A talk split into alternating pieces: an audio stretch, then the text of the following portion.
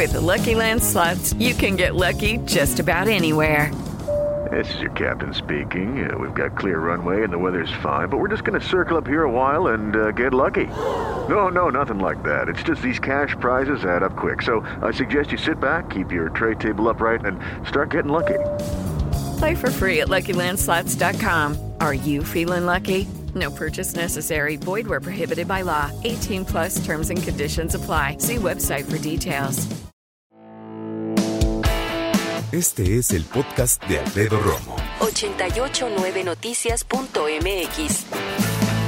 Vamos a platicar de un tema muy triste y lamentablemente un tema que en algún punto todos vamos a enfrentar, que es una de dos lados de la historia. O nosotros perder un ser querido o ir a visitar a alguien que acaba de perder a un ser querido. Yo me acuerdo cuando fallecieron algunas personas y yo estaba chiquito, vecinos, amigos de mis papás, familiares lejanos, pero familiares. Pero también me acuerdo cuando murió mi abuelo paterno, mi abuelo José Romo. Probablemente fue la primera persona de mi sangre que murió. Después le siguieron mis otros tres abuelos, algunos tíos, y de ahí, obviamente también yo como persona, tuve que visitar, y lamentablemente te digo esto no va a parar, visitar amigos, compañeros, que pierden a alguien más. De hecho, aquí en Grupo Asir, en 889 Noticias, hemos perdido incluso compañeros de trabajo. Y han sido situaciones muy difíciles. Y hay cosas dentro de este dolor y esta situación complicada que nunca nos, nunca nos explican. Yo no sé tú, pero cuando mamá y papá van a un velorio, un sepelio, simplemente dicen, oigan, falleció el esposo de, el amigo de, la hija de, en fin. Ahí se quedan, cuídense, tenemos que salir, ok, se entiende, pero nunca hablamos, o por lo menos a mí nunca me hablaron de qué se dice. Estas etiquetas eh, luctuosas, vamos a decirle así. ¿Qué decir, qué no decir? La pregunta de hoy es, tal vez sin querer, pero ¿Has dicho o te han dicho algo que no vino al caso cuando tratabas de darle el pésamo a alguien? Llegas con la persona que perdió a alguien, le dices, ay, qué gusto verte. Buenas noches, desde decir buenas noches, o tardes, o días, lo que sea. De bueno tiene poco en realidad. Y es que cuando vas incluso a sepelios en donde un amigo o amiga pierde a sus padres o pierden a alguien muy cercano. Hay veces que ni siquiera nos damos cuenta de algo muy obvio, que es, no conocemos a nadie y teóricamente vamos a conocer a muchas personas en un momento súper difícil de sus vidas. Eso está súper complejo.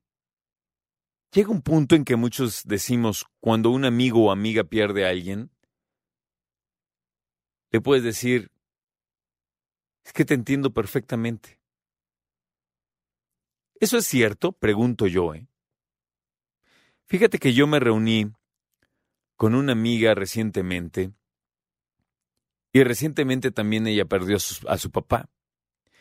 Y ya que estaba más tranquila y estamos platicando, le pregunté cómo estaba y le dije, oye, te quiero decir algo muy importante. Ese día te dije que lo sentía mucho, obviamente, pero también te dije que estaba estaba súper difícil la situación. Y siendo honestos, te ofrezco una disculpa porque no, yo no he perdido a mi padre. Y tú sí. Hay una expresión en Estados Unidos en que dicen I can only imagine. Solo puedo imaginármelo. Y hay veces que sería bueno fabricarnos algo para dar ese tipo de expresiones. Es que fíjate que perdí a mi padre, te dice alguien, o a mi madre. Y podemos contestar, imagino que debe ser muy difícil para ti esta situación.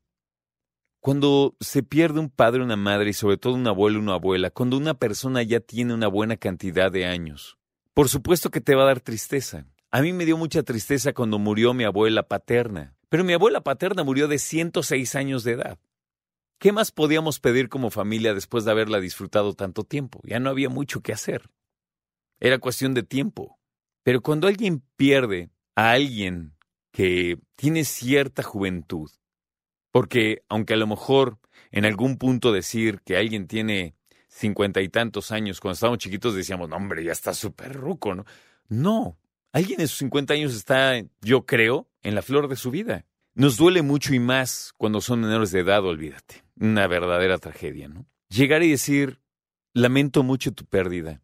Aquí estoy para lo que necesites tú o tu familia. Incluso cuando llegas a un lugar en donde a lo mejor un amigo tuyo perdió a su padre y en ese momento te presenta a su esposa, puedes decir que te da mucho gusto conocerla. Podrías teóricamente, pero a lo mejor podrías decir, oye, lamento mucho que nos conozcamos en un momento tan difícil, pero aquí estamos por lo que necesiten. Hay personas que simplemente dicen, pues se murió su abuelita y pues es normal, pobre, pero pues ya estaba grande. Y en realidad, para el amor de las personas, pues no hay edad. Y no importa si tu abuelita tenía 200 años, hay quienes sí decimos, bueno, pues mira, vivió muy bien y todo. Y hay algunos sobrinos, nietos, hijos, ahijados que les caen muy fuerte, ¿no? Y que dicen, a mí no me digan que mi abuelita tenía 100 o 150 años, yo quiero que esté aquí y les duele mucho. Hay gente que dice, híjole, se murió tu papá, el mío también se murió. Y entonces agarran con su historia. Y perdón, en ese momento, ¿qué le importa? Pues ok, tienen en común que eran papás, se murieron, pero de ahí en fuera, nada que ver. Hay gente que dice, ay, lo siento mucho. Fíjate que cuando murió el mío, pa, pa, pa, pa, y dan consejos. Sin tomar en cuenta que pues, hay cosas que le funcionan a unas personas y otras no.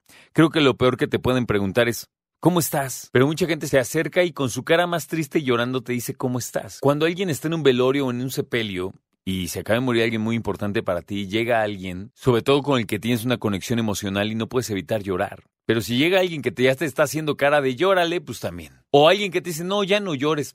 No puedes decir eso. Cada quien tiene sus procesos. Hay personas que socialmente, y sobre todo cuando hablamos de sepelios, velorios, etcétera, no tienen desarrollada esa habilidad. Yo no sé tú, pero yo las primeras veces que fui al sepelio de los padres de mis amigos, y yo estaba muy chavito, estábamos todos muy jóvenes, pues no estás acostumbrado a estas cosas. Creo que incluso es más válido llegar y dar un abrazo y decir, no sé qué decirte. Así, porque es un tema de etiqueta luctuosa. Escucha a Alfredo Romo donde quieras, cuando quieras. El podcast de Alfredo Romo en 889noticias.mx.